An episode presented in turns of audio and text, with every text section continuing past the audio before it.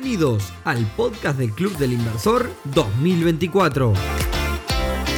Un podcast para hablar de negocios, escuchar historias, encontrar piques y hablar de todos esos temas que te interesan en su edición veraniega. Bienvenidos a un nuevo episodio del podcast del Club del Inversor, edición verano 2024. Hoy viernes 2 de febrero, episodio número 193, en el que vamos a hablar de neobancos o bancos digitales, una tendencia que cada día crece más y que como vamos a ver están siendo fuente de inspiración para los bancos tradicionales. Pero antes, y como siempre, clubdelinversor.uy, la comunidad de negocios más grande del país, en donde tenés que estar si estás pensando en invertir, una comunidad para encontrarte con otras personas que al igual que vos se están iniciando en este mundo, una comunidad para obtener referencias y hacer contactos, pero por sobre todo una comunidad para aprender un montón. Así que por más información ya sabés, clubdelinversor.uy.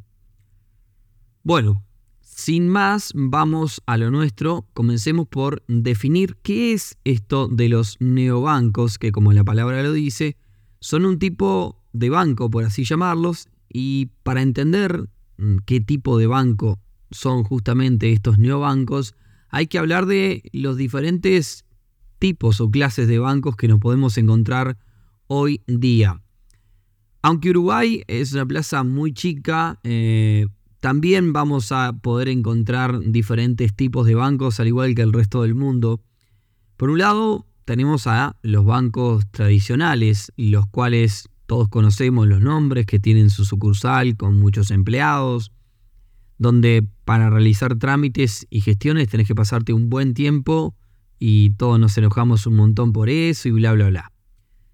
Segundo tipo de banco es una especie de modernización del primer tipo, son aquellos en los que se busca, eh, buscan evolucionar y no tienen tanta cosa de atención personal, sino que han trasladado gran parte de su operativa a sus aplicaciones y plataformas web. En estos bancos modernos podemos autogestionar mucha cosa e incluso invertir y realizar otras operativas. En este segundo tipo podríamos incluir también las instituciones financieras que dan servicios tecnologizados, por, allí, por así llamarlos, que en muchos casos son instituciones que pertenecen mismo también a los bancos tradicionales. Y por último tenemos los neobancos o los bancos 100% digitales, son, son plataformas financieras 100% digitales. Tienen un gran foco en la experiencia de usuario, de hecho incluso pueden no tener todos los productos de la banca tradicional, eh, hay, algunos que son como de nicho, digamos, con determinados servicios específicos. Y se diferencian del segundo tipo de bancos porque es probable que, este, que, ni siquiera tengan este, una persona para atender y más que sea, digamos, que sea todo, todo digital. Ejemplo de neobanco, bueno, tenemos a la gente de Wise, por ejemplo, o TransferWise, comenzaron siendo un servicio de transferencia de plata internacional, la gente de Nubank.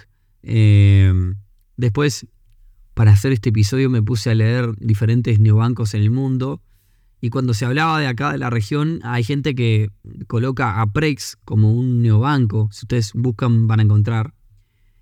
Pero bueno, vamos a ahondar en algunos casos. Eh, primero vayamos a ver cómo funciona, ¿no? que entendemos que, de qué se trata, vamos a ver cómo funciona un neobanco.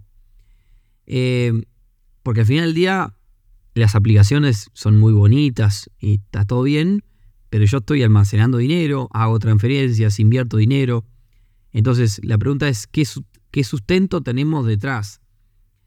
Y de hecho hay un sustento, ya que las empresas tecnológicas de los neobancos de servicios financieros para poder dar estos servicios o bien tienen que pertenecer a una financiera en sí mismo o bien, como en la mayoría de los casos, tienen convenios y acuerdos con algún, banco real donde abrir cuentas y también tener, digamos, un, un amparo legal.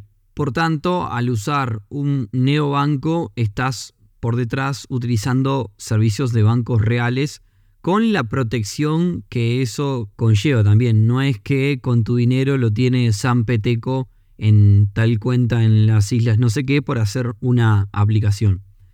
Y con esto de también tener bancos reales por detrás, también conlleva los controles de la banca tradicional. Si mañana en tu neobanco depositas un millón de dólares, por más app y tecnología que haya, el control del origen de los fondos te lo van a pedir igual. Una de las características que tienen estos neobancos es la, justamente la de que no te cobran por muchas cosas que los bancos tradicionales sí. Y esto es en parte gracias a la, la estructura que no tienen, digamos, ¿no? La estructura enorme que tiene la banca tradicional no la tienen y por eso pueden economizar. No se cobra por abrir una cuenta, no te cobran por darte una tarjeta, muchas transacciones no te las cobran y así. Entonces, la pregunta que uno se puede hacer es, bueno, si no cobran, ¿cómo ganan plata? Bueno, para empezar, estos neobancos te dan tarjetas de crédito y de débito asociadas a sistemas de pagos internacionales como Visa, Master y demás. Y cuando uno usa esa tarjeta, la comisión que va para Visa, una parte va para eh, la institución que represente la tarjeta. Por otra parte, los neobancos, al igual que los bancos tradicionales, te permiten generalmente cambiar moneda y te lo hacen a una buena cotización.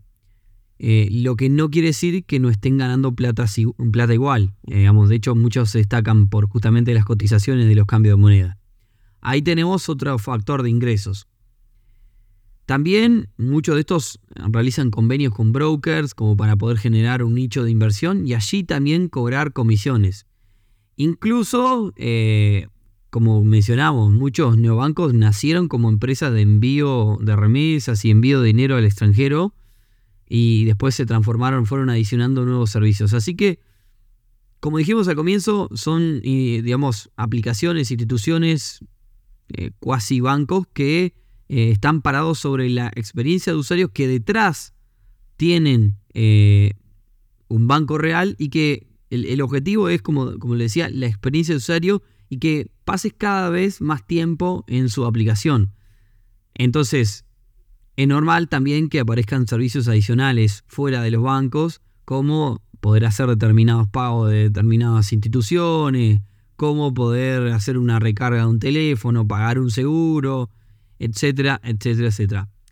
Por tanto, usar estos neobancos tiene tres ventajas principales, creo yo. El primero, la simpleza, la experiencia de usuario es muy buena, el bajo costo, muchas veces gratis, y la velocidad.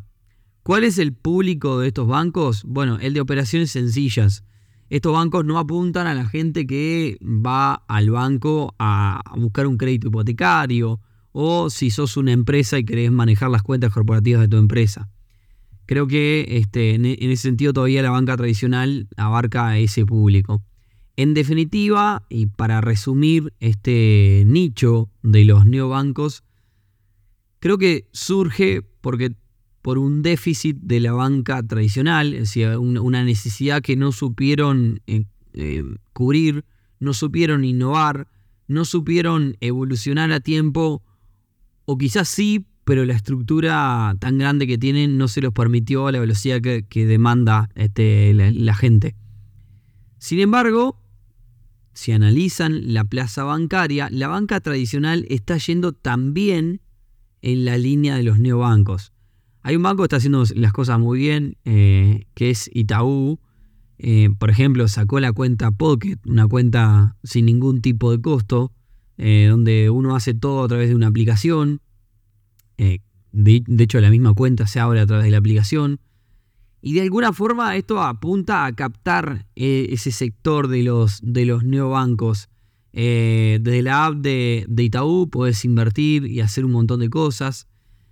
Y una cosa que creo que es muy positiva es que más allá que Itaú fue pionero en esto, los demás bancos buscan seguir la tendencia y, creo que le hace bien en general a la, plaza bancaria. Analicemos el, el caso de Prex cada vez este, tiene más servicio. Hoy desde la aplicación de Prex, que casualmente también pertenece al grupo Itaú, hoy desde, desde la aplicación de Prex uno puede hacer un montón de cosas, de, comprar este, cripto, e invertir en, la bolsa, que fue una, una asociación que hicieron con la gente de Beca y otro broker internacional. También se puede, bueno, cambiar moneda, bajar dinero que puedas tener en, en, lugares como PayPal, digamos, cada vez como que se van adicionando, bueno, cargar el celular, todo esto que menciono, eh, cada vez se pueden hacer más cosas y eso al final del día hace que cada vez pase más tiempo en, una, en, un entorno que suele ser bastante amigable, bastante sencillo para, para el público general, que por momentos la banca tradicional tuvo ese problema, creo que hoy lo están corrigiendo de que entrar al, home banking eh, parecía mm, básicamente algo, mm, digamos, que quizás no estaba tan amigable y, no, no, nos entendíamos muy bien a la hora de, hacer operaciones un poco más este, complejas, como puede llegar a ser invertir. Por último, nos gustaría que nos dejen un comentario en nuestras redes si han usado productos como Prex, como Mi Dinero, como Oca Blue, que también eh, el accionista mayoritario es en la gente del grupo Itaú, y si están de acuerdo con esta modernización bancaria, que si les parece realmente que la tendencia es esa, yo creo que, sí, que es a, cada vez que la banca tradicional se vuelva cada vez más eh, neobanco y esté más cerca de la, de la población. Así que bueno, como siempre, aguardamos sus comentarios en nuestras redes. Y si nos quieren ayudar, pueden compartir estos episodios veraniegos con otras personas que les pueda parecer interesante. Nos escuchamos entonces el próximo viernes en un nuevo episodio del podcast del Club Inversor. Buen fin de semana para todos. Chau chau.